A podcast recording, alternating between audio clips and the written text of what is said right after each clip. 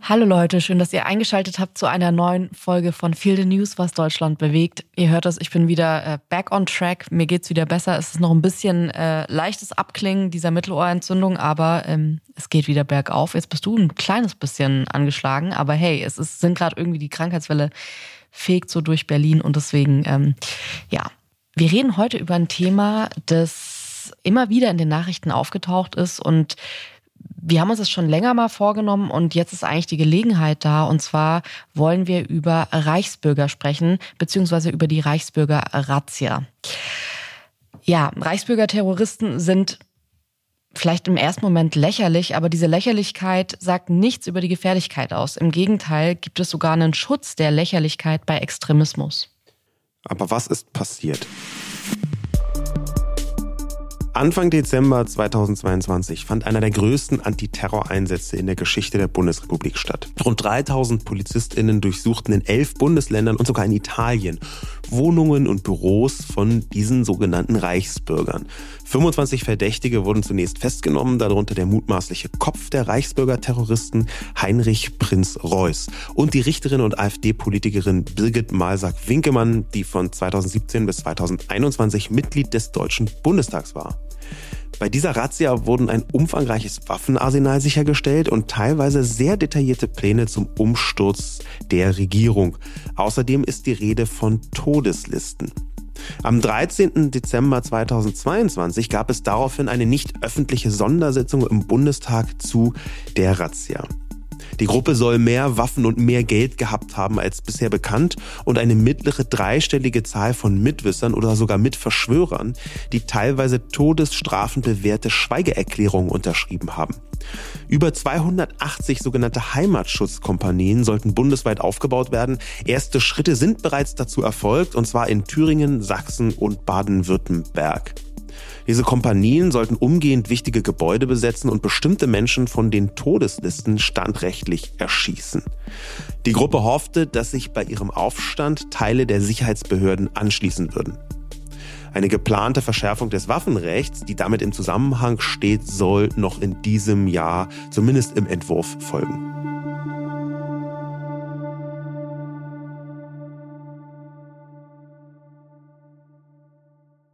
Ja, und warum machen wir diese Sendung? Also ich habe ja gerade schon von der Lächerlichkeit gesprochen, die ja auch ganz offensichtlich da ist, wenn man so diese Bilder sieht und die Berichte darüber liest. Aber gerade deswegen wollten wir uns bei dieser Sendung eben jetzt mal genauer ansehen. Handelt es sich hier einfach um eine Clownstruppe, die irgendwie so einen Hang zu Verfassungsfeindlichkeit hat? Oder geht hier von dieser Gruppierung eine echte Gefahr für unsere Demokratie aus? Die emotionalen Reaktionen bei mir selber, die habe ich, was die Reichsbürger angeht, immer wieder fein justieren müssen. Ähm, ich weiß nicht, wie es bei dir ist, aber als ich das erste Mal diese Verschwörungstheorie gehört habe, quasi die Bundesrepublik Deutschland gibt's nicht oder die ist nur eine Firma, eigentlich leben wir immer noch im Deutschen Reich, es haben bloß alle nicht gemerkt, aber wir halt schon.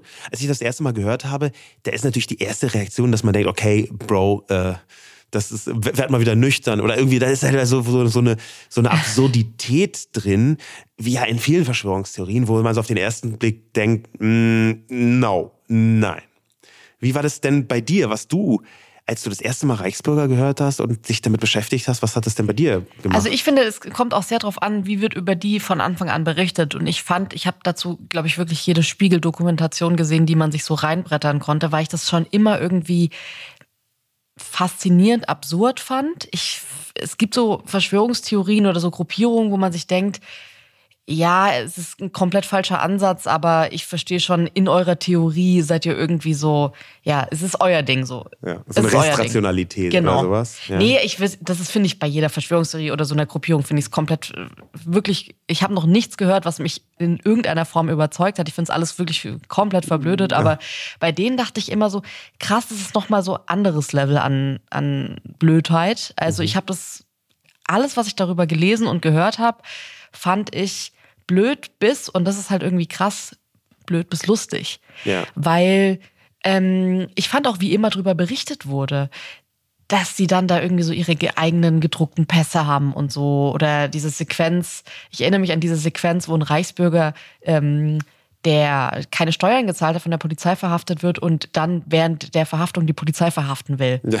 Und das ist halt so eine Aktion. Das ist halt schon richtig. Also ich Das ist fand wild. Also ich, ist wild, aber ich fand es auch richtig lustig. Also diese diese Hybris dahin zu gehen und diese Entschlossenheit zu sagen, alle 82 Millionen Menschen die um mich rumleben, leben in einem System, das für mich nicht gilt. Und ich habe ein System, das gilt für mich, eigentlich gilt es auch für alle anderen.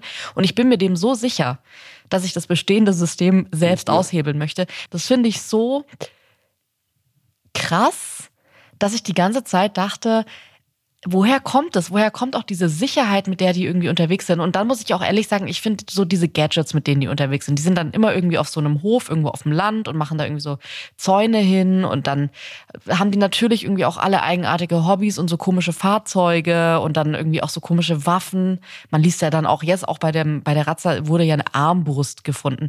Ey, sorry, ich finde Armbrust ist einfach so ein ich weiß, es ist eine gefährliche Waffe, mit der man Menschen töten kann, aber es ist für mich kurz hinter Steinschleuder. Ich, ich finde das einfach eine Waffe und du kannst auch mit einer Steinschleuder Menschen töten, aber es ist für mich so für so Waffenliebhaber, die irgendwie so ein bisschen noch in der, ihrer Jugend hängen geblieben sind und so mit einer Armbrust durch den Wald rennen. Ich finde das irgendwie, das hat was Lustiges, aber ähm, irgendwie ist mir dann aufgefallen, gerade bei der Razzia, dass ich das nie richtig ernst genommen habe, Ja. sondern dass ich das immer irgendwie auf diesem Comedy-Joke-Level gehalten habe mit denen. Und auch, glaube ich, durch die Berichterstattung.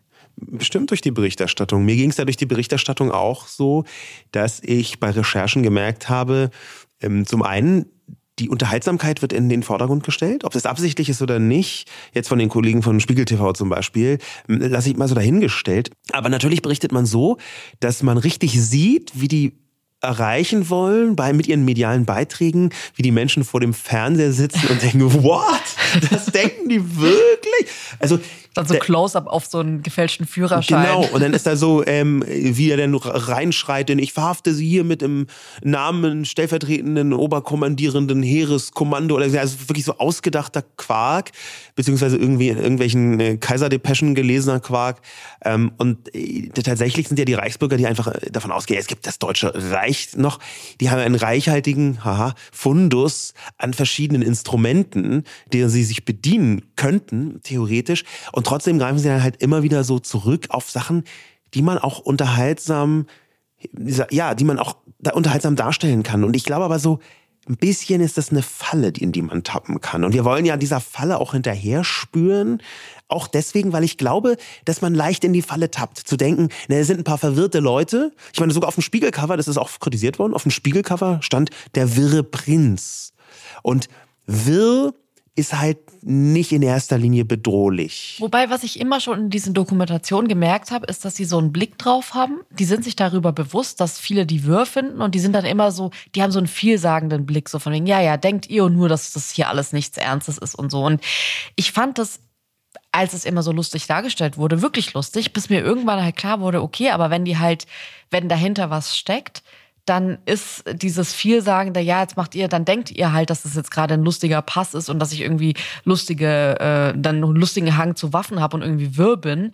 Denkt ihr das ruhig? Ist ja, wenn man jetzt, sich jetzt darüber bewusst wird, was da gerade rauskam, hat es halt für mich so eine ganz andere Seite, die ich vorher exakt null gesehen habe. Ich habe auch, auch nach der Razzia und nach dem, was auch so rauskam, du hast es ja gerade gesagt, so wie viele Waffen gefunden wurden, konkrete Todeslisten. Die wollten Menschen einfach wirklich konkret sofort, instant hinrichten. Und wenn man sich diese Listen mal ansieht, das äh, kursieren ja verschiedene Listen. Auf der einen steht ein bisschen mehr, an der anderen ein bisschen weniger, aber es sind auf jeden Fall hochrangige PolitikerInnen drauf, die einfach in deren Plänen sofort hätten hingerichtet werden sollen. Und diese Vorstellung finde ich halt gar nicht mehr lustig und finde Ja. ich auch gar nicht mehr, also wirr heißt für mich auch irgendwie, dass eine Person, die nicht so gefährlich ist, sondern so ein bisschen wirres Zeug labert oder so. Und das ist, finde ich, schon weit weg davon und ich finde es trotzdem interessant, dass ich viel auf Twitter gelesen habe. Zum Beispiel hat einer gesagt, oh, die Polizei hat ja auch gleich die Fluchtfahrzeuge der ReichsbürgerInnen beschlagnahmt. Und dann war da so ein Bild von Rollstühlen, wo ich mir dachte, ja, diese lustige Rentnertruppe, die ihr jetzt gerade irgendwie so im Kopf habt, das hört sich irgendwie für mich gar nicht mehr so sehr danach an. Nee, sondern es ist eigentlich Teil einer Verharmlosung, die dann wieder ihrerseits gefährlich ist.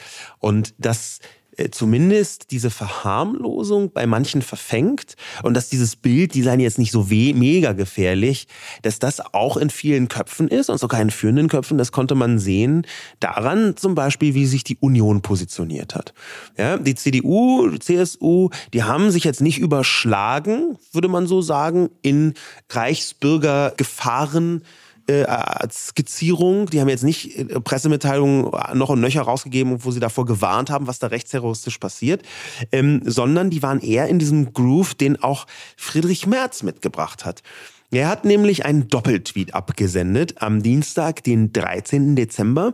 Und da hat er gesagt, ich begrüße ausdrücklich, dass die Bundesinnenministerin gemeinsam mit den Innenministern der Länder mit aller Härte gegen die Reichsbürgerszene vorgeht. Sie ist eine ernsthafte Gefahr für unsere Sicherheit aber nicht für unsere Demokratie. Soweit reicht sie nicht. Und dann fügt er an, Ebenfalls will ich ausdrücklich begrüßen, dass heute Hausdurchsuchungen stattgefunden haben gegen sogenannte Klimaaktivisten, die sich ständig auf Straßen oder Flughäfen festgeklebt haben. Auch das sind schwere Straftaten. Auch hier muss der Rechtsstaat Zähne zeigen. Und irgendwie die Klimapeople, die letzte Generation, wie super man die jetzt findet oder nicht, ähm, gleichzusetzen, beziehungsweise in einem ähm, Atemzug zu nennen, vielleicht nicht gleichzusetzen, aber in einem Atemzug zu nennen mit ähm, Rechtsterroristen mit Todeslisten. Das finde ich sehr steil, vorsichtig gesagt. Und insgesamt habe ich bei der Union schon Leute gesehen, die haben sich viel mehr über die Klimakleber aufgeregt, als über die Reichsbürgerterroristen. Die haben dann vielleicht auch da so ein bisschen, naja, diese paar Rentner und dieser alte, etwas verschrobene Prinz. Also das war der, dieser, dieser Klang, der da mitschwang. Und das hat mich besorgt. Ging mir ehrlich gesagt dann auch ein bisschen anders bei Nancy Faeser von der SPD, die ja auch unsere Bundesinnenministerin ist, die geschrieben hat, die gesagt hat, wir haben es nicht mit harmlosen Spinnern zu tun, sondern mit Terrorverdächtigen, die jetzt allesamt in U-Haft sitzen. Fand ich total wichtig und richtig, mal hier eine Abgrenzung zu sehen und zwar das auch aufzunehmen, dieses Gefühl, das man vielleicht vorher auch in sich selbst hatte, dass mhm. es harmlose Spinner sind oder zumindest verwirrte Spinner, dass sie das konkret adressiert und sagt, nein, das ist es nicht, finde ich wichtig. Glaube ich auch, dass sie da gerade einen größeren Durchblick hat als irgendwie Friedrich Merz, was ich schon, ich fand es einfach unreflektiert sofort. Also erstmal so Äpfel mit Birnen zu vergleichen. Das eine hat doch jetzt erstmal gar nichts mit dem anderen zu tun, dass er das aufmacht, fand ich okay, gut. Ich finde eh, dass er in letzter Zeit viele äh, Statements rausballert, von denen ich nicht ganz verstehen kann, wie man das immer miteinander vermischen kann. Konntest aber okay, du schon mal verstehen bei Friedrich Merz? Sorry, ein bisschen zu sein. Ja, ja, true auch, aber ja. ähm, ich finde in letzter Zeit ist es nochmal anders. Ja. Ähm, trotzdem würde ich auch sagen, diese Verharmlosung, das nicht nur mit was anderem gleichzusetzen, was nichts damit zu tun hat, sondern das zu verharmlosen und zu sagen, na ja, also unsere Demokratie kann nicht gefährdet werden, ist natürlich die Aussage von einem Politiker, der Teil einer Partei ist, die die letzten 20 Jahre diese Demokratie aufrechterhalten hat und vielleicht auch einfach in dem Moment kann ich verstehen, dass es ein hochrangiger Politiker sagt und sagt, hey, unsere Demokratie ist viel stärker, als ihr vielleicht mhm. gerade denkt, wenn ihr daran zweifelt äh, und denkt, dass diese wirren Typen irgendwie die Demokratie wirklich gefährden können. Mir ist es aber tatsächlich, wenn ich sehe, was in Friedrich Merzens Welt äh, sonst die Demokratie gefährdet, ist mir das irgendwie zu verharmlosend. Mhm. Das ist natürlich gleichzeitig auch ein ganz bekannter, ein ganz alter Move dieser Rechts-Links-Distanzierung. Ja, dass Konservative, fast immer Konservative sagen, ja, die Rechtsextremen ganz schlimm, aber auch die Linken. Ja. Und die brauchen halt immer so ein Gleichgewicht. Es muss beides sein. Und ich habe das früher immer sehr, sehr kritisch gesehen, weil das natürlich irgendwie so ein einerseits andererseits darstellt, wo man eigentlich mal erwartet hätte, nein, hier braucht man eine klare Distanzierung von einem und nicht immer nur vom anderen. In letzter Zeit sehe ich es aber nicht mehr so kritisch, weil ich mich, vielleicht äh, the bar is low, ja, aber ich freue mich, dass es überhaupt passiert. Und das Zweite ist dann halt, um noch so ein bisschen ein paar Truppen beieinander zu halten auf der konservativen Seite, um es mal plastisch zu sagen, dass man so ein paar Leuten, die sonst ausflippen würden, irgendwie so einen Krumen hinwerft. Ich freue mich, dass diese offensive Distanzierung gegenüber rechts in der CDU in den letzten Jahren und Jahrzehnten geklappt hat und besser geworden ist. Ich kann mich nicht mehr an eine Zeit erinnern, wo es noch nicht so gut geklappt hat, vorsichtig gesagt. Und dann ist mir jetzt in letzter Zeit nicht mehr so wichtig, dass Friedrich Merz offenbar noch immer nicht schafft, die rechtsradikalen, rechtsextremen Reichsbürger zu schelten, ohne im gleichen Anzug die zumindest vermeintlich linken letzte Generation People mit äh, zu dissen. Aber gut, sei es drum, was ich befremdlich fand, war die Gesamtzahl der Tweets von Bundeskanzler bzw. Äh, Account Olaf Scholz. Es nimmt sich da leider nichts. Die stand 13. Dezember äh, mit über einer Woche, die ins Land gegangen ist nach der Razzia, null beträgt zu diesem Thema. Also Olaf Scholz hat sich als Bundeskanzler zumindest über soziale Medien da gar nicht geäußert. Finde ich Ungünstig. Fand ich, auch, fand ich auch ungünstig, vor allem, weil man ja in diese Razzia auch ganz bewusst die Presse mit einbezogen hat. Also es war ja klar, das ging ja auch so ein bisschen als Verschwörungstheorie dann irgendwie unter diesen Menschen rum. Vor allem auf Twitter habe ich auch viel gesehen. Oh, ist ja komisch, wieso haben alle Medien zum gleichen Zeitpunkt berichtet? Naja gut, weil auch Medien dafür da sind, über Razzien, über Polizeieinsätze, die so bahnbrechend sind, die so wichtig sind und die auch so demokratiegefährdend sind, zu berichten. Und ähm, das, die ARD hat dazu auch einen ganz guten Film gemacht und hat es auch nochmal ganz in Ruhe erklärt, so für alle ZweiflerInnen da draußen, ähm, wie das funktioniert und meinten halt, hey, natürlich kriegen wir vorher Infos, natürlich haben wir Orte bekommen, aber wir mussten uns bis da und da zurückhalten, dass die Leute eben nicht vorgewarnt sind und ähm, wo konnten ja auch alle Verhaftungen, die geplant waren, durchgeführt werden. Also ja, hier ist die Info und hier ist irgendwie und wie wir unseren Job machen. Ähm, es gab aber andere Leute auf Twitter, die sich hm, dazu geäußert haben und zum Beispiel äh, Stefan Anpalagan Jahren und er hat geschrieben, die Polizisten haben heute einen hervorragenden Job gemacht. Ist nicht ganz falsch, aber vor dem Hintergrund, dass auch Soldaten und Polizisten zu den Verdächtigen zählen, vielleicht nur die halbe Wahrheit. Ja, das ist sowieso ein Punkt, über den man reden wird müssen. Wir haben ja in der Zusammenfassung schon gehört, dass die darauf gesetzt haben, dass sich Teile der Sicherheitsbehörden ihnen anschließen. Weil so ein Umsturz mit 25 People ist jetzt schon klar, so ganz leicht geht das nicht. Wir schauen auch später nochmal rein, wie funktionieren eigentlich Umstürze. Das ist ganz interessant, da gibt es auch Forschung dazu. Aber ähm, was ja vollkommen klar ist, dass man mit 25 Leuten es nur ganz, also höchstens im Film hinbekommt, aber jetzt nicht in der Realität. Und diese Spekulationen, die werden sich unanschließen. Ja. Die ist jetzt nicht völlig aus der hohlen Luft gefischt. Sondern natürlich gibt es, das haben wir in den letzten Jahren, eigentlich leider Jahrzehnten immer wieder gehört, dass es rechte Gruppierungen gibt in Polizei, in der Bundeswehr, also in Sicherheitsbehörden in, im weiteren Sinn. Ähm, und dass da Leute sind mit einer gewissen Anfälligkeit für rechte Erzählungen, für rechtsextreme Erzählungen ähm, dass Teile von diesen 25 Verhafteten und noch weiteren eindeutig Sympathisanten, dass die zum Teil sogar aktiv noch ja. in Sicherheitsbehörden tätig waren und Ex-Sicherheitsbehörden, ähm, ohnehin viele mit dabei. Das muss einen besorgen. Das ist für mich auch genau der Punkt, wo ich Friedrich Merz widersprechen würde. Da ist eine Bedrohung, eine potenzielle Bedrohung für die Demokratie.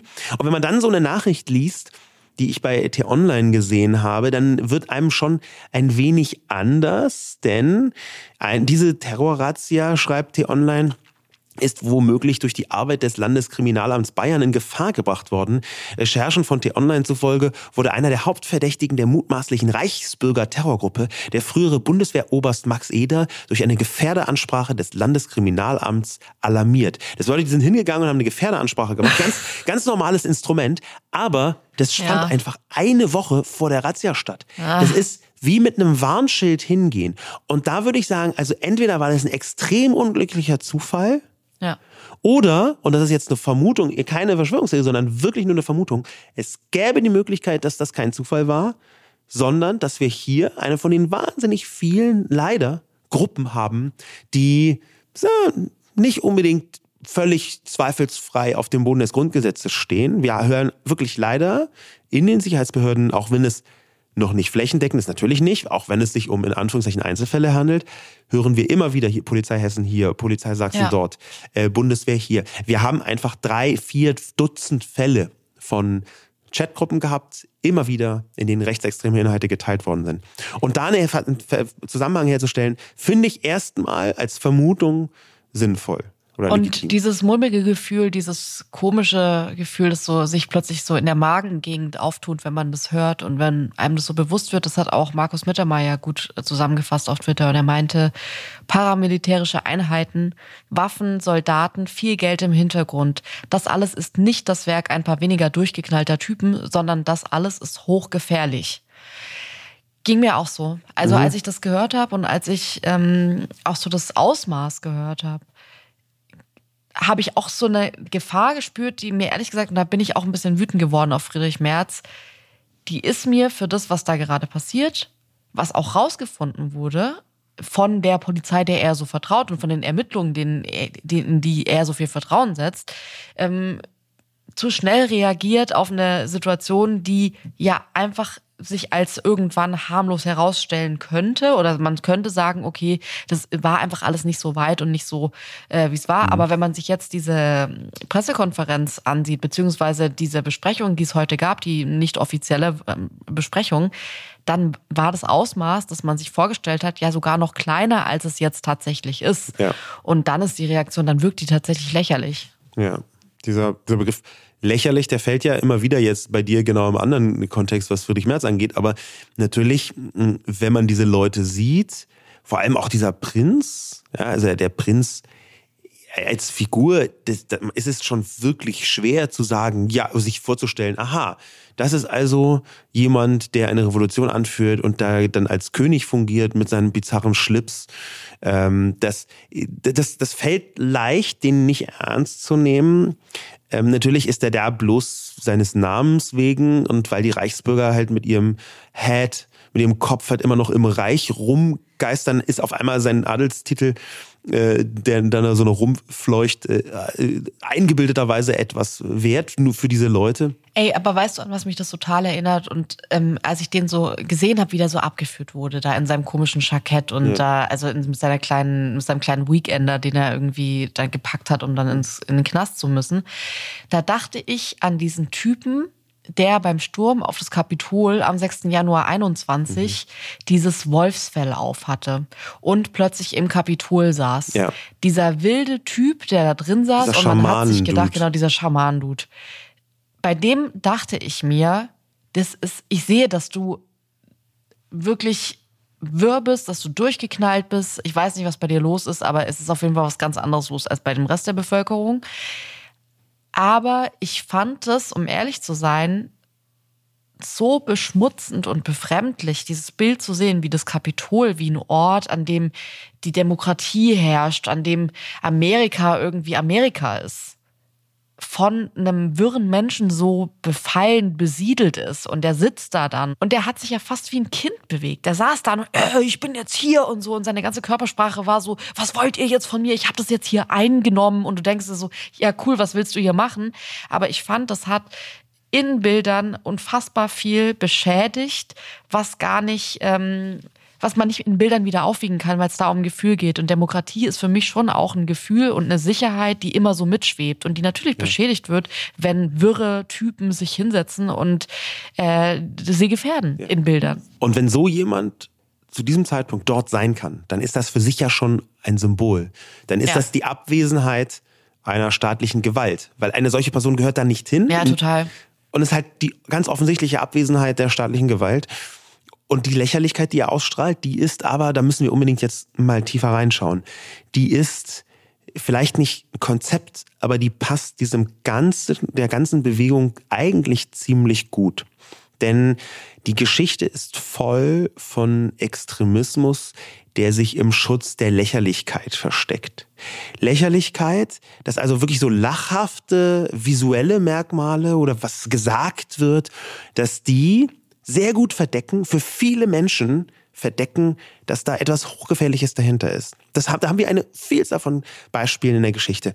Das fängt an bei den nordkoreanischen Generälen. Ja, da gibt es so Memes, unfassbar lustige Memes, äh, wo irgendwelche Generäle mit einfach einer so großen Zahl von Medaillen am Jackett, das geht ja bis runter auf die Hose, Putin, ausgerüstet der Putin, ist. der große Tisch jetzt. Pu ja, oder Putin, der da auf dem äh, mit dem nackten Oberkörper reitet. Ja, diese nordkoreanischen Generäle nicht nur Medaillen, sondern auch gigantische Mützen.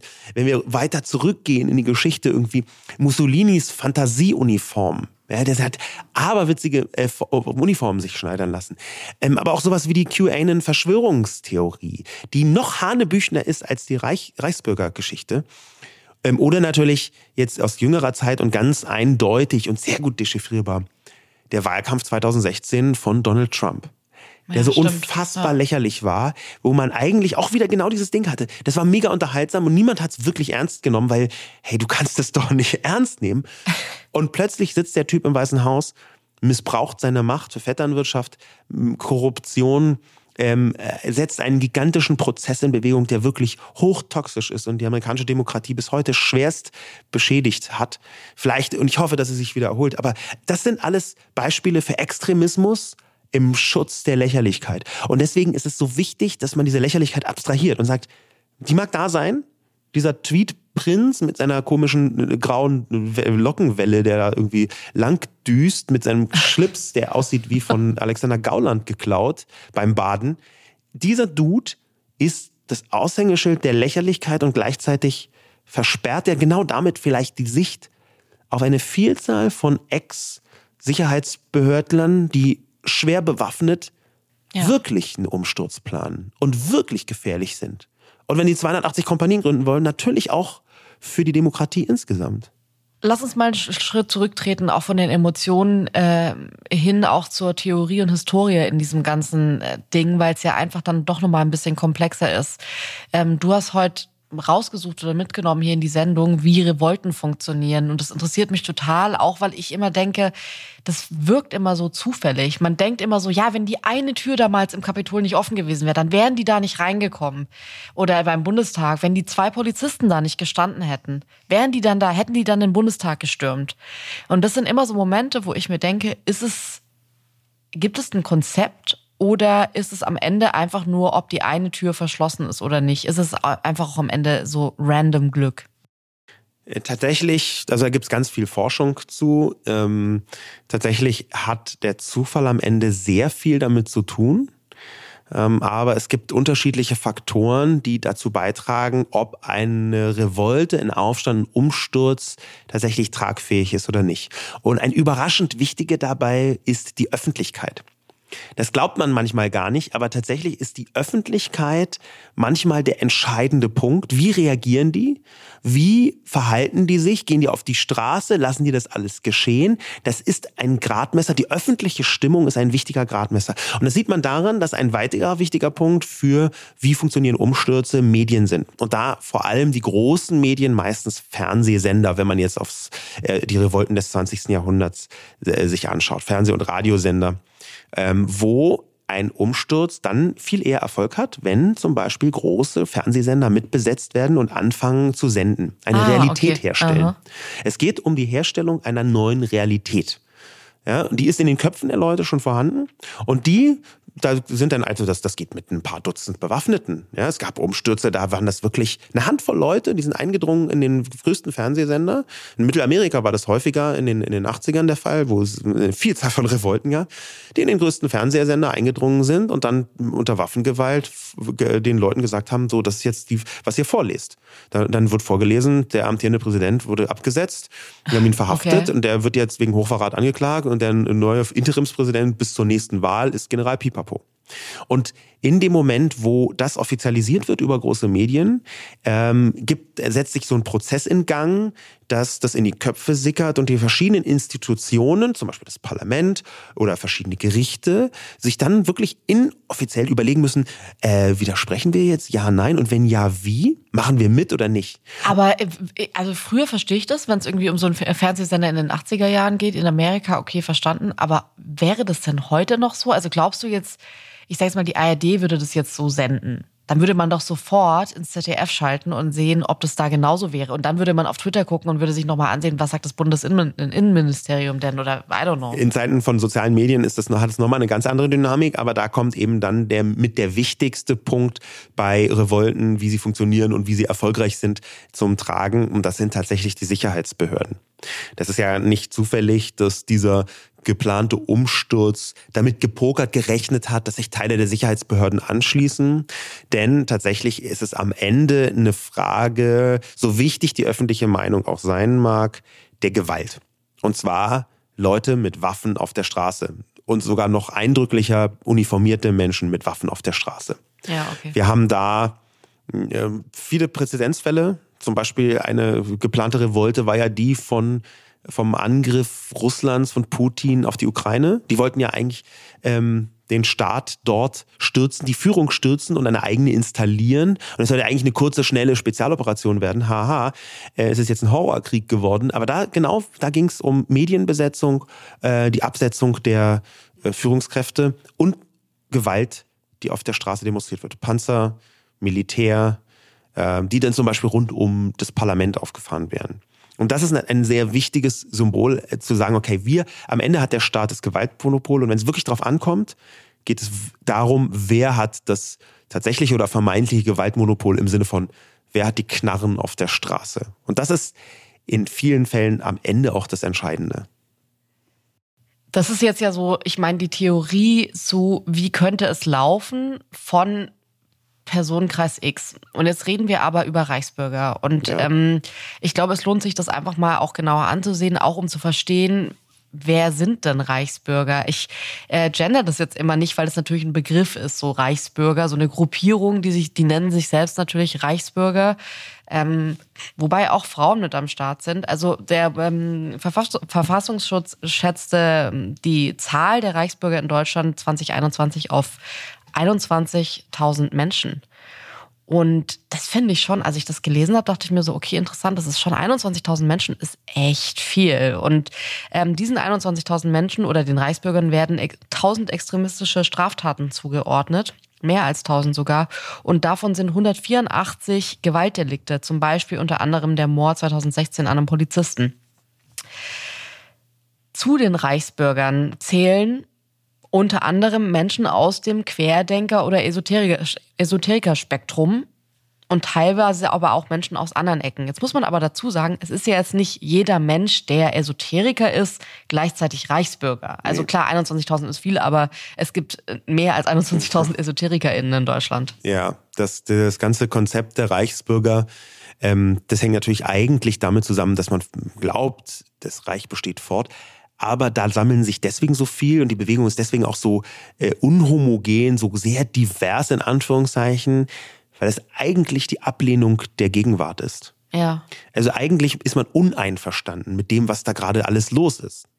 Ich fand es in der Berichterstattung irgendwie eigenartig, immer wieder vom Staatsoberhaupt Heinrich der Achte Prinz Reuß zu lesen, weil ich so dachte, ey, können wir bitte nicht das Wording Staatsoberhaupt nehmen, weil das ist halt kein Staatsoberhaupt. Dieser Typ ist viel, aber er ist wirklich kein Staatsoberhaupt. Und ähm, das wurde dann zwar oft so in Anführungszeichen gesetzt, aber es zeigt auch wieder diese ein bisschen lächerliche Berichterstattung, das ist also euer König und so. Ich würde nicht in dem Wording gerne bleiben. Und ich finde es extrem komisch, wenn darüber berichtet wird, als wäre das jetzt eine ernstzunehmende Staatsform oder zumindest eine, in die man sich mal reindenken kann. Und in deren Welt ist er das Staatsoberhaupt. Nein, stopp. So machen wir es nicht. Also ich finde es okay, darüber zu berichten. Und ich finde es auch okay zu sagen, die glauben daran, dass es so und so ist. Aber ich finde, dass Staatsoberhaupt wirklich irgendwie der falsche Begriff ist. Ähm, wenn man sich aber so reinzieht, wie so deren Welt aussieht, dann muss man sagen, es ist schon so, dass die einfach die Bundesrepublik Deutschland nicht anerkennen, dass sie davon ausgehen, dass die Grenzen des Deutschen Reichs weiter bestehen, dass auch das Deutsche Reich wieder zurückkehrt. Ähm, also der Glaube an das Deutsche Reich besteht weiter und sie weigern sich halt, das Grundgesetz anzuerkennen und fertigen sich unter anderem zum Beispiel eigene Pässe an. Aber teilweise weigern sie sich auch zum Beispiel die Steuern zu zahlen oder drucken sich eigenes Geld. Was schon Hast du da so nähere Informationen? also das finde ich ein Move. Ich, ich stelle mir das halt so vor, wie jemand zu Hause so sagt, nein, mache ich nicht. Und dann druckt er sich eigentlich das Geld. Was machst du dann? Du kannst ja damit nicht zum Bäcker gehen und sagen, ey, ähm, also vielleicht probieren sie das auch, ich weiß es jetzt nicht, aber was machen die mit oder sollen die alle schon mal vordrucken, weil in ihrer neuen Welt keine Bundesdruckerei mehr da ist und äh, dann jeder privat irgendwie sein Geld drucken muss? Also das fand ich irgendwie, als ich das gelesen habe, da dachte ich auch wieder so, Mann, es hat schon Unterhaltungswert. Ich sehe das auch die ganze Zeit und auch wenn ich jetzt predige, so hey, das ist jetzt nicht mehr so lustig, da ist ja ganz viel Lächerlichkeit drin, über die man finde ich auch mal lachen kann und da sich irgendwie sein eigenes Geld zu drucken, ist ja im ersten Moment lustig, im zweiten Moment merkt man natürlich, ist extrem verfassungsfeindlich. Ähm, auch absurd finde ich diesen Fakt, dass man immer liest, dass die sich, wie die sich organisieren. Was für diese Organisationen interessanterweise absolut essentiell ist, sind eben Chatgruppen. Da vor allem auf Telegram, weil es unter Extremisten so als unüberwachte Sphäre gilt, was jetzt in der Form gar nicht stimmt. Aber da habe ich auch selber schon recherchiert. Ein paar Gruppen sind tatsächlich offen von Reichsbürgern, so ein bisschen als Propagandakanal. Ähm, und da ist zum einen kommt diese Wirrheit schon sehr deutlich zum Tragen. Zum anderen wird aber auch klar, es handelt sich manchmal um ein fast geschlossenes Weltbild. Also da gibt es auf jede Frage, wo man erstmal irritiert denkt, hä, gibt ja. es dann eine Antwort, die ist selber zusammenkonstruiert, aber die ist dann auch anhand, ey, ich habe in einem alten Archiv gefunden, dass in der Reichskammerverordnung von 1924 drin steht, dass im Falle einer Reichsum, also dass da Mach mal ein Beispiel, mach mal ein konkretes Beispiel, was die zum Beispiel, also ich kann es mir gerade nicht richtig vorstellen. Ein konkretes Beispiel ist, dass in einer alten Verfassung offenbar steht, wer im Falle einer Absetzung der Regierung verantwortlich ist, in so einer richtigen Kaskade, in so einer, also okay. das war natürlich damals für den äh, Notfall, für den Kriegsfall vorgesehen. Und da steht dann aber, und wenn der nicht kann, dann muss der Landesoberhauptkommissar, und wenn der auch nicht kann, dann ist es der stellvertretende, ähm, sowieso, also da, da gibt es so eine richtige Kaskade. Und die, diese Kaskaden benutzen sie, um näherungsweise zu sagen, wer heute jetzt eigentlich dran wäre. Und so kommt man ja auch auf solche Leute wie äh, Prinz Reuß. Ja, ich glaube, das hängt in allererster Linie damit zusammen, dass Prinz ein irrwitzig eindrucksvoller Titel ist. Es hängt aber auch damit zusammen mit irgendwelchen halb ausgedachten, halb tatsächlich existierenden Erbfolgen. Das ist halt schon, weil ich habe mich auch die ganze Zeit, ich dachte nämlich, dass wenn die Leute Staatsoberhaupt sagen, dass sie halt auch so, ich dachte mir so, jetzt nennt ihn doch nicht die ganze Zeit Prinz, nur weil der selbst denkt, er ist der Prinz in seinem Königreich. Jetzt hört mal auf den Prinz zu nennen, bis ich gemerkt habe, ach so, nee, der ist wirklich, das ist dann halt irgendwie auch wieder random Deutschland. Es gibt halt noch Prinzen in ja, Deutschland. Da war Österreich klüger und einfach sofort alle Titel verboten, aber ja, ähm, ja es gibt tatsächlich noch nicht dieses, dieses Konzept Prinz. Ähm, ja, Grüße gehen raus an Prinz Markus. Äh. ja. Und an viele andere auch. Aber der, der, der Punkt von diesen Chatgruppen, nochmal diese Organisation, das, das ist schon krass. Weil nicht nur, das haben wir vorher angedeutet, gibt es da eine Parallele zu diesen vielen rechten Chatgruppen tatsächlich auch leider in Sicherheitsbehörden. Ich will nochmal wiederholen, ich glaube nicht, ähm, dass das, äh, ich glaube, es ist ein sehr, sehr kleiner Anteil, aber auch kleine Anteile können Wirkung haben einerseits und andererseits schien es mir jetzt insbesondere unter den Innenministerinnen der großen Koalition damals, Stichwort Seehofer, nicht so, als würden die in der gebotenen Intensität verfolgt, um es mal so auszudrücken. Auch da hat man, glaube ich, das vielleicht lange nicht so ernst genommen. Ähm, wir haben in Telegram ja. eine Chat-Plattform, die ihrerseits sehr gut für Radikalisierung funktioniert.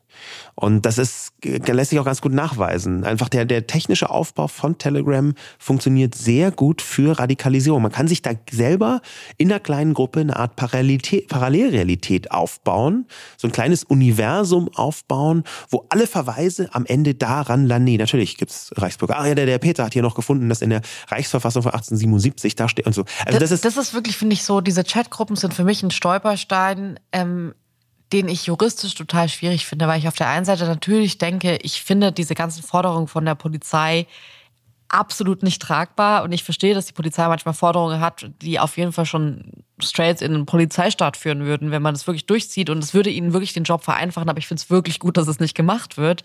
Auf der anderen Seite geht mir das gerade bei Telegram, bei diesen ganzen Messenger-Diensten so, wo du ja auch da kannst du ja jetzt einfach reingehen, wenn du das Richtige mhm. eingibst. Es gibt immer wieder JournalistInnen, die aus diesen Gruppen, weil sie da einfach stille Teilhaber, ZuschauerInnen sind, äh, berichten.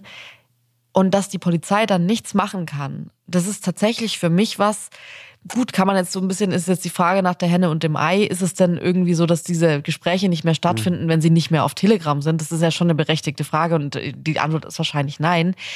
Aber ich finde es schon manchmal frech und da verstehe ich auch die Frustration der Polizei zu sagen, wir können nichts machen. Wir sehen ja. das und wir können nahezu nichts machen. Ja, es gibt ja ganz viele Hassgruppen, die sich äh, über, über solche Messenger organisieren, wo eine gewisse ja. Machtlosigkeit vorherrscht. Das ist erst in allerjüngster Zeit ein bisschen besser geworden, aber nicht viel besser. Ähm, Telegram ist das ganz, ganz absichtlich, die werben sogar damit, dass man bei ihnen mehr oder weniger alles machen kann. Ähm, diese sehr, die übrigens mit dieser Reichsbürgerszene manchmal in Verbindung stehende QAnon-Verschwörungstheorie-Crowd die organisieren sich auch so. QAnon ähm, ist eine Verschwörungstheorie, ähm, nach der weltweit die linken liberalen Eliten gigantische Kindesmissbrauchszirkel gegründet haben, wo sie hunderttausende Kinder entführen, missbrauchen, deren Blut trinken, um jung zu bleiben und so weiter. Das ist also äh, strukturell natürlich antisemitisch, aber auch eigentlich gegen alle demokratischen Regierungen gerichtet. Alle stecken unter einer Decke. Und der äh, Ritter Donald Trump äh, wurde gewählt, um endlich aufzuräumen mit diesen äh, verbrecherischen Eliten. Das ist so ganz grob umrissen die QAnon-Verschwörungstheorie äh, und Q ist dabei ein Mitglied der Sicherheitsbehörden, der sich nicht offenbaren darf, aber immer wieder sagt, ey, bald wird dieses passieren, bald wird jenes passieren. Passiert nie, aber die Leute glauben es trotzdem ja. immer wieder. Auch da ist eine, eine Absurdität drin. Ähm, und die, ähm, die sich manchmal auch nur Q nennen und Q als Erkennungszeichen haben, ähm, die sind tatsächlich umstürzlerisch ganz ähnlich wie Reichsbürger. Ja, die lehnen die bestehende Ordnung ab und hoffen darauf, dass endlich Sicherheitsbehörden auf ihre Seite kommen und dem ein Garaus machen, den kindesmissbrauchenden demokratischen PolitikerInnen. Ich glaube, wir müssen einfach auch mal noch, wenn wir jetzt so über Reichsbürger und über so diese ganzen wilden Gruppierungen gesprochen haben, dann müssen wir auch über die AfD sprechen, beziehungsweise die Rolle der AfD in dieser Geschichte. Weil ich fand schon auch diese Woche die Reaktion auch auf die Razzia extrem befremdlich. Und ich meine, okay, da ist eine Ex-Bundestagsabgeordnete der AfD-Fraktion mit involviert beziehungsweise verhaftet worden. Ähm, ich dachte, dass sie sich bedeckt halten. Das habe ich gedacht. Das würde ich ganz ehrlich, selbst wenn das von jeder anderen Partei gewesen wäre, hätte ich mich auch erstmal bedeckt gehalten gesagt, okay, laufende Ermittlungen, sagen wir jetzt erstmal nichts dazu, wir bedauern das, bla bla bla. Aber das, was diese Woche von der AfD passiert ist, ist für mich schon bezeichnend. Und zwar habe ich ähm, extrem viele Verharmlosungen gelesen und so äh, Worte gelesen wie ja, das Märchen der Reichsbürger. Und zum Beispiel Peter Bistron von der AfD, der Bundestagsabgeordnete auch ist, der schrieb auf Twitter, Staatsstreich mit 50 Rentnern, die würden ja nicht mal das Rathaus von San Marino einnehmen, spottet er und dann sagt er weiter, die Bemühungen, eine Gefahr von rechts herbeizufabulieren, werden immer absurder. Und diese Verharmlosung finde ich, also ich meine, das ist jetzt so ein bisschen easy zu sagen, man ist so überrascht und es geht ja gar nicht, was die AfD da macht. Aber in diesem speziellen Fall, jetzt auch mit dem, mit der Verstrickung mit der Richterin, würde ich halt sagen, das spielt doch denen auch nicht in die Karten. Also, äh, ich meine, äh, die wollen echt viel und es ist alles völlig absurd, aber das willst du doch auch nicht als eine Partei, die gerade noch im Bundestag sitzt. Ja, vielleicht ja aber auch doch. Ja. Vielleicht ist ja in der AfD die die, vielleicht sind dort die Kräfte, die eigentlich in diese Richtung tendieren, gar nicht so klein, wie die AfD behauptet. Sie haben, glauben natürlich gar nichts damit zu tun. Mm, aber, aber diese Verharmlosung, glaubst du, dass die AfD diese Verharmlosung als Strategie betreibt? Also ich glaube, ich sehe, dass die AfD, also es ist alles persönliche Vermutung. Ich glaube aber, dass die AfD als eine Art Türöffner für jetzt beispielsweise das Kapitol funktioniert oder den Bundestag. Die sind, glaube ich, nicht Teil davon. Ich glaube aber, so wie die sich verhalten haben, sind sie Mittäter in dieser ganzen Sache, weil ich meine, wir erinnern uns noch an diese Situation, in der Altmaier im Bundestag plötzlich von zwei ähm, Menschen bedroht wurde an einem Aufzug, beziehungsweise so also ich, ich sage jetzt mal bedroht, es, die haben ihn eigentlich in ein Gespräch verwickelt, aber es ist natürlich ein Ort, wo du weißt, hier kommen nicht einfach irgendwer rein. Wie sind die hier reingekommen? Und dann hieß es ja danach irgendwie, oh, kann sein, dass die irgendwie über Mitglieder der AfD da mit reingekommen sind und ah, ist ein bisschen schwierig alles. Und da habe ich auch schon gedacht, also das ist Link, das ist richtig, das ist ein Türöffner-Link und zwar in, wir schauen mal, was passiert, wenn wir die Tür, wenn wir die Hintertür auflassen ja. oder sie zumindest nicht abschließen. Und ich glaube, dass das deren Funktion darin ist. Es sind alles Vermutungen, wie gesagt, aber ich finde, ähm, was ich meinte mit, das spielt dir nicht so in die Karten rein, hätte ich gedacht. Ich finde, alles, was diese Woche passiert ist, ist halt überhaupt nicht, wir haben nichts damit zu tun, wir wollen auch nichts damit zu tun haben, sondern eher so, wir haben nichts damit zu tun und jetzt lasst uns mal in Ruhe, äh, weitere Fragen beantworten wir nicht. Tatsächlich gibt es ja aber bei der AfD mehrere Gründe, das zu verharmlosen. Das eine ist natürlich genau das, was mitschwingt bei ähm, Bistron, ähm, nämlich dass die Gefahr von rechts ihrer Meinung nach, die kann ja gar nicht groß sein. Eigentlich ist links die Gefahr und wir sind das einzige Mittel ja. dagegen. Das ist der erste Punkt. Und der zweite Punkt gibt es halt auch bei der AfD immer wieder Leute, die relativ eindeutig, zumindest gedanklich in Richtung Staatsstreich denken.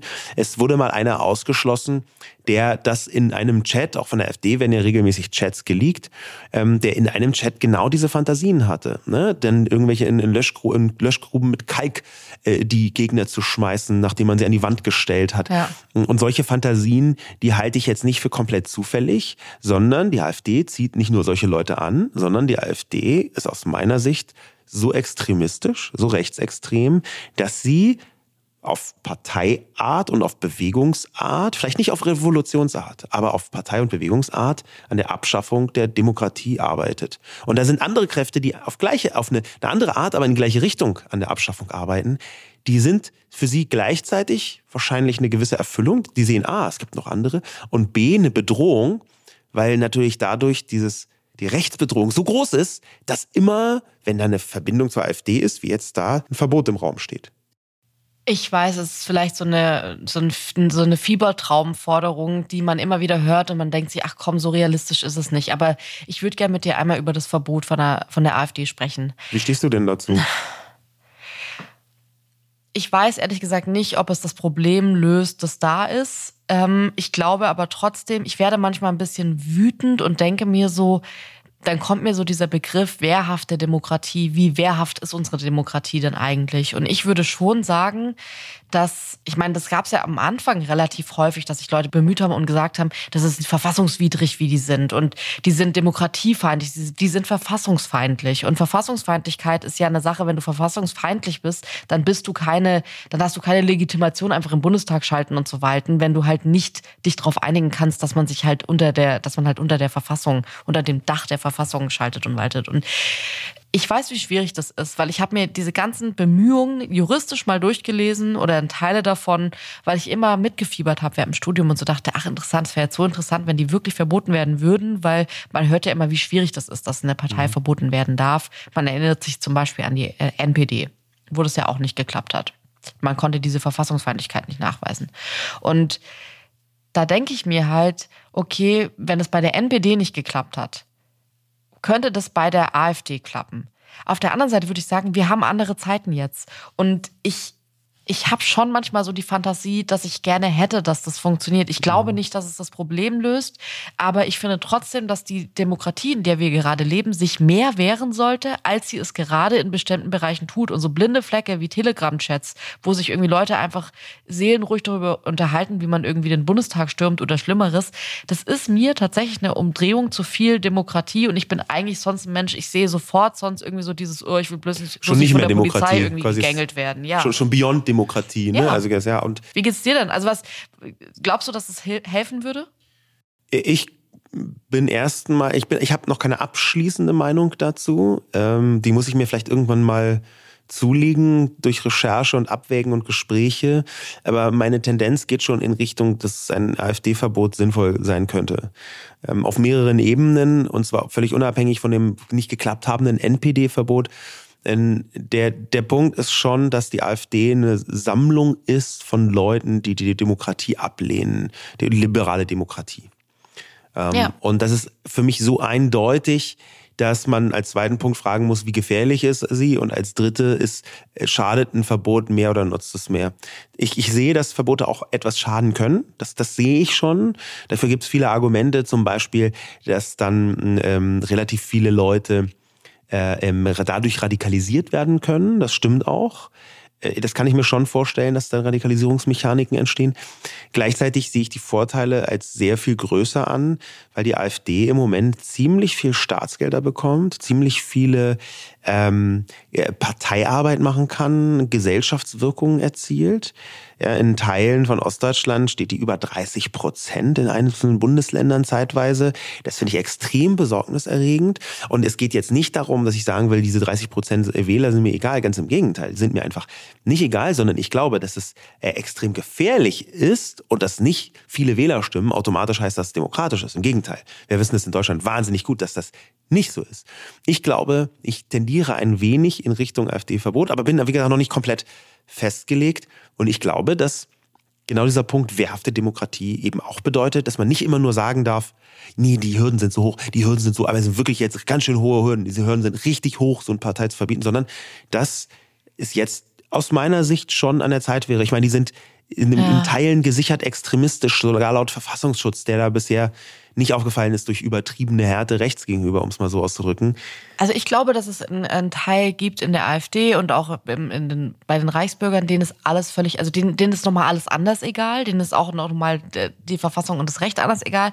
Ich denke aber halt gerade zum Beispiel an diese ganzen Bilder, die man vornehmlich, muss man auch mal sagen, aus Ostdeutschland kennt, diese Fackelmärsche Da laufen ganz viele Leute mit, die sagen, wieso ist es doch erlaubt? Das darf man doch. Ja. Ich kenne meine Rechte. Und diese Pissnelken, die einfach so in die Kamera lächeln, ich finde es auch so, diese ganze, die ganze ich, ich finde das so lächerlich und mein Hass steigt so ins Immense, wenn ich diese ganze Rhetorik, die eins zu eins aus jeder Nazi-Doku irgendwie noch ist, so wenn die Leute sagen, von welchem Kamerateam sind sie denn, Spiegel TV, mit ihnen rede ich nicht. Wo ich mir denke, ja klar, weil du jetzt irgendwie äh, mit einem unangemeldeten Kamerateam aus deinem Lager plötzlich irgendwie das diebste Interview gegeben hättest. Das ist alles so, die kopieren sich auf so eine Weise, die ist für mich so arm und die ist so einfach und die ist so berechnend. Und das ist irgendwie, es langweilt mich. Ich finde, es bockt überhaupt nicht, das zu sehen, da ist gar nichts Innovatives drin. Da ist einfach alles, das ist, alles kennt man schon, das ist alles die gleiche Suppe. Und trotzdem würde ich sagen, da sind viele Menschen dabei, die würden nicht mitlaufen, wenn es verboten wäre. Ja. Weil sie halt genauso sind. Die laufen halt mit. Und das ist ja erlaubt. Man darf es doch. Ich kenne Ja. doch meine Rechte. Und diese Menschen, glaube ich, würden zu Hause sitzen und die würden sagen, oh, du ganz ehrlich, äh, ich würde zwar voll gerne mitlaufen, aber ich habe keinen Bock, meinen Job zu verlieren. Das ist einfach verboten, das mache ich jetzt nicht. Und ich glaube, dass man diese Menschen einholen kann. Und natürlich, das ist die Frage, kann man die zu ihrem Glück zwingen, in Anführungszeichen? Kann man sagen, jetzt macht ihr das mal nicht und dann geht's euch schon besser? Also haben die dann die Gefühle nicht mehr, warum sie da eigentlich mitlaufen? Weiß ich nicht. Ich glaube manchmal schon, dass es Leute Das- sind, die sagen, ach, ich finde das System halt einfach ein bisschen kacke und deswegen laufe ich da halt mit. Das ist jetzt für mich jetzt aber auch nicht so die Frage, ob man diesen Leuten, diesen armen Menschen da ähm, jetzt noch ihre Gefühle ähm, irgendwie verändern. Nee, muss man nicht, ist mir völlig Wurst. Es geht hier nicht um Gefühle, sondern es geht um Wirkung in einer Demokratie.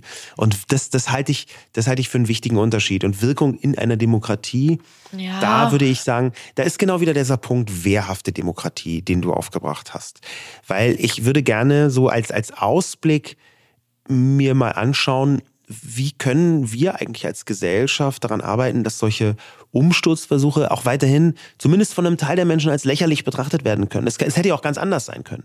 Es hätte ja auch sein können, ähm, dass das gar nicht so lächerlich wird, sondern dass tatsächlich die, der Tag X, die wurde nicht entdeckt, der Tag X kommt und dann haben wir auf einmal Tote und Waffengewalt und vielleicht schließen sich wirklich Teile. Also ich meine, was wäre denn, wenn irgendeine Berliner Kaserne, jetzt so rein hypothetisch, gesagt hätte, ja stimmt, wir sind jetzt mit Prinz Reuß am Start. Äh, wir, also ich, ich, ich glaube nicht, dass ich halte die, die Bundeswehr für allerweitestgehend demokratisch und finde es gut, dass wir eine demokratische Armee haben, komme aber völlig ausschließen, dass einzelne Teile irgendwie da durchdrehen Ja, möchte also ich das hat, hat, gab ja auch schon genug Berichte, die genau das bestätigt haben, dass da jetzt nicht irgendwie alles super sauber und ordentlich abläuft. Und vielleicht ist es bei den weiten Teilen so, aber wenn es das richtige Lager getroffen hätte, I don't know.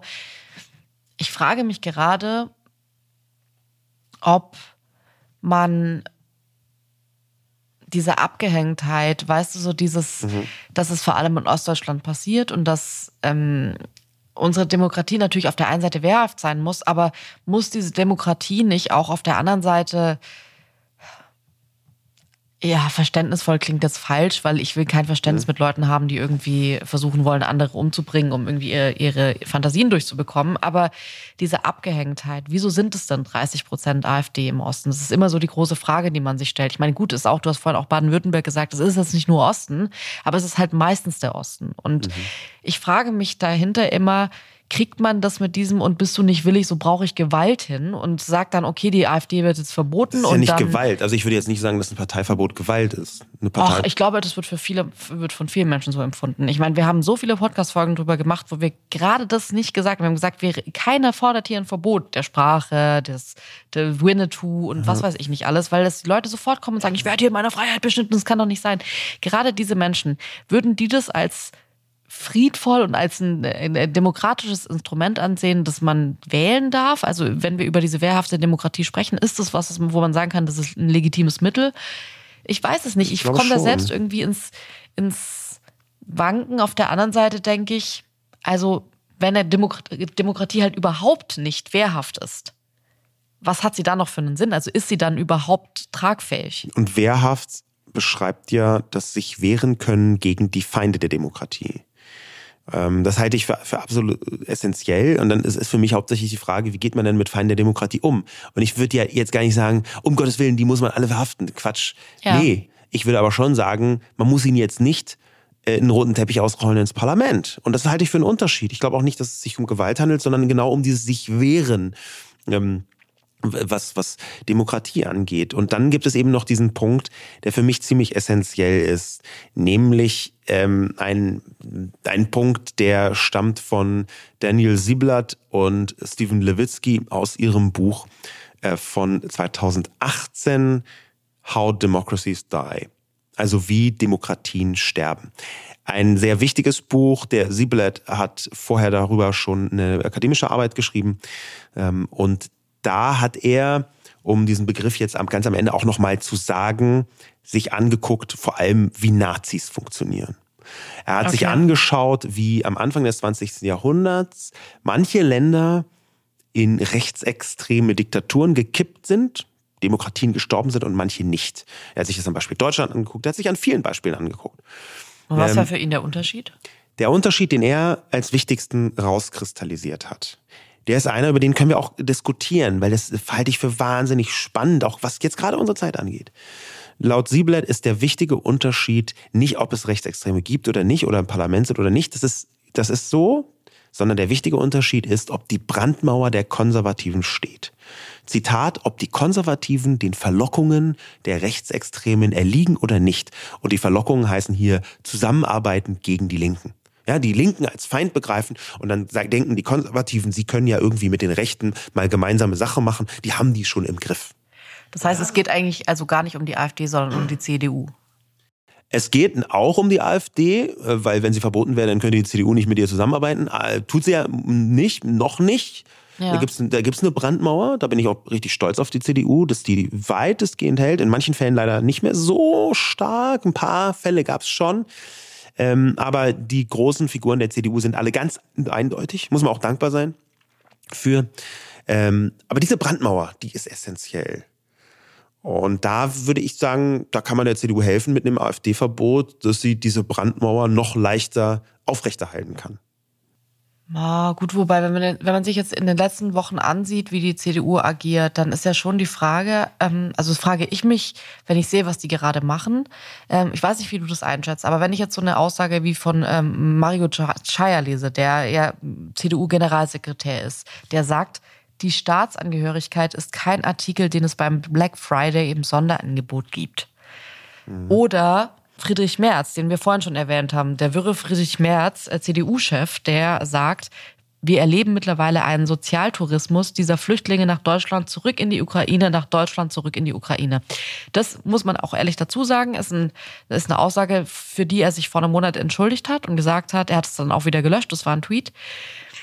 Trotzdem fällt mir in letzter Zeit häufig ein Wording auf und man kann von mir aus auch diese ganze Thematik um Staatsangehörigkeit und wer kriegt alles einen Pass und wer nicht und äh, irgendwie außerhalb von der EU sollen die Leute irgendwie keine doppelte Staatsbürgerschaft haben, warum auch immer. I don't get it, aber das ist ja eine Haltung, die man irgendwie politisch vertreten kann. Was ich aber unanständig und unethisch finde, sind, ist das Wording dahinter. Sound, also von einem ne? Sonderangebot zu sprechen, wenn es irgendwie so um Staatsangehörigkeiten geht, als wäre das so was, was man auf dem Krabbeltisch hat. Und ich ähm, habe dazu auch gesehen, wie ähm, Mario Chaya sich bei Markus Lanz versucht hat zu verteidigen. Und das ist wirklich auch eine Sendung, die ich euch, euch empfehlen kann, weil da merkt man, also meine ich zu sehen, dass die einen größeren Plan verfolgen, den ich verstehe.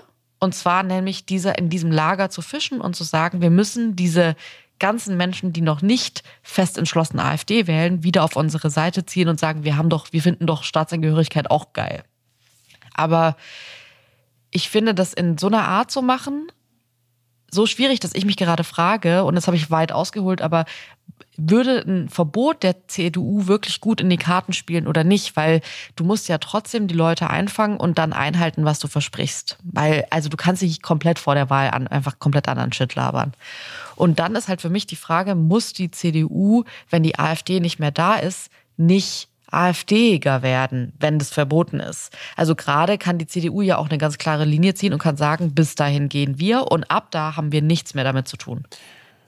Also da würde ich eher sagen, habe ich Vertrauen in die CDU. Ich habe die noch nie gewählt, habe es auch wirklich nicht vor. Konservativ ist jetzt nicht meine Haltung. Ich bin linksliberal, eher so äh, rot-grün vielleicht.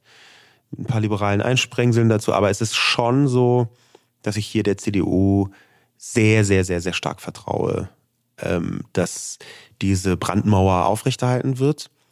Und in dieser Argumentation würde ich sagen, ich, ist nicht meine Haltung. Ich kann verstehen, dass so jemand wie Mario Chaya als Generalsekretär auf den Schlamm haut und versucht, dass ein paar Spritzer auch rüberreichen und Leute triggern, die nicht triggern, aber Leute herbeilocken, die ähm, vorher sich gedacht hätten, ich könnte auch AfD vielleicht, ah ja, ach nee, dann will ich mal CDU.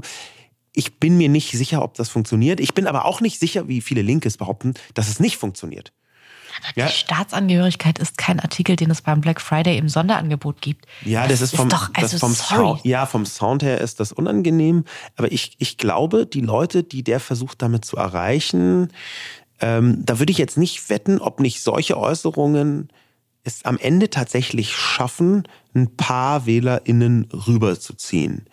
Und die Frage ist dann, wie gefestigt ist die äh, CDU A gegenüber einer AfD und B gegenüber der eigenen Politik? Und da würde ich sagen, da halte ich sie für sehr gefestigt. Was man auch immer also nach, nach solchen Dingen Aussagen frage ich mich schon, sorry, dass ich dich jetzt gerade unterbreche, aber nach solchen Aussagen frage ich mich schon, wie weit heißt es dann noch äh, äh, rüberziehen? Also ich finde, dass solche Aussagen, wenn du das jetzt nicht gewusst hättest, dass es Mario Chaya gesagt hätte, dann hätte das auch so von einem AfD-Mitglied kommen können.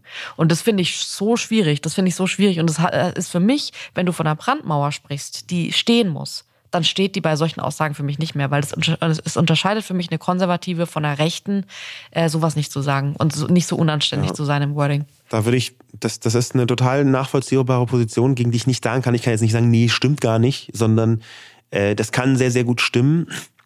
Sieblatt äh, argumentiert in dem Buch, dass es wirklich um die Zusammenarbeit geht, gar nicht den Sound. Er betrachtet ja. den Sound nur am Rande. In dem Buch sagt er, am Ende ist es, arbeitet man zusammen, macht man eine Koalition oder ah, nicht. Okay. Das ist das Zünglein an der Waage oder das ist der entscheidende Punkt. Aber du hast natürlich vollkommen recht. Eine Brandmauer besteht jetzt nicht nur aus faktischer Zusammenarbeit, ja, nein, sondern auch aus einem gewissen Sound. Und da gibt es wahrscheinlich eine Vielzahl von Beispielen, wo klar ist, der Sound verändert die Musik. Und am Ende ist die Musik ähm, äh, schon auch politikentscheidend.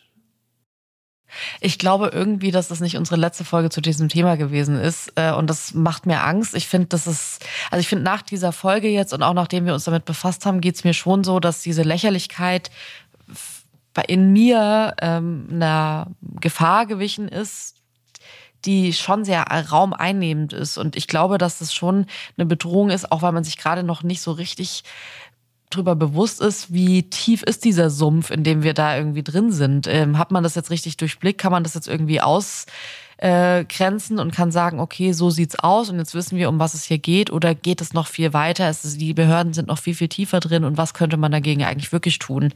Ähm, das waren unsere Gedanken zu dieser Sendung, zu diesem Thema und ähm, diese Woche war ja einfach noch ein anderes Thema groß, muss man jetzt auch mal ehrlich sagen, und zwar hm, die Razzien, die parallel, eigentlich fast parallel zu den ähm, Reichsbürgern bei der letzten Generation waren. Das war wirklich nur ein paar Tage später. Und es ist natürlich ein bestimmendes Thema, das euch wahrscheinlich auch beschäftigt gerade. Und wir planen tatsächlich auch eine Sendung zur letzten Generation zu machen und würden uns riesig freuen, wenn ihr uns auf unseren Social Media Kanälen, also Instagram und ähm, Twitter, aber vor allem gerne Instagram, Sprachnachrichten schickt und eure Gedanken zur letzten Generation uns schickt, auch vielleicht Anregungen, die wir mitnehmen können in die Sendung.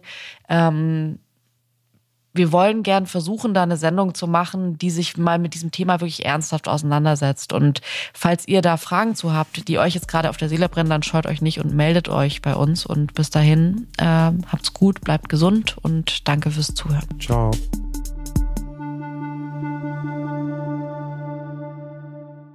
Dieser Podcast wird produziert von Podstars bei OMR.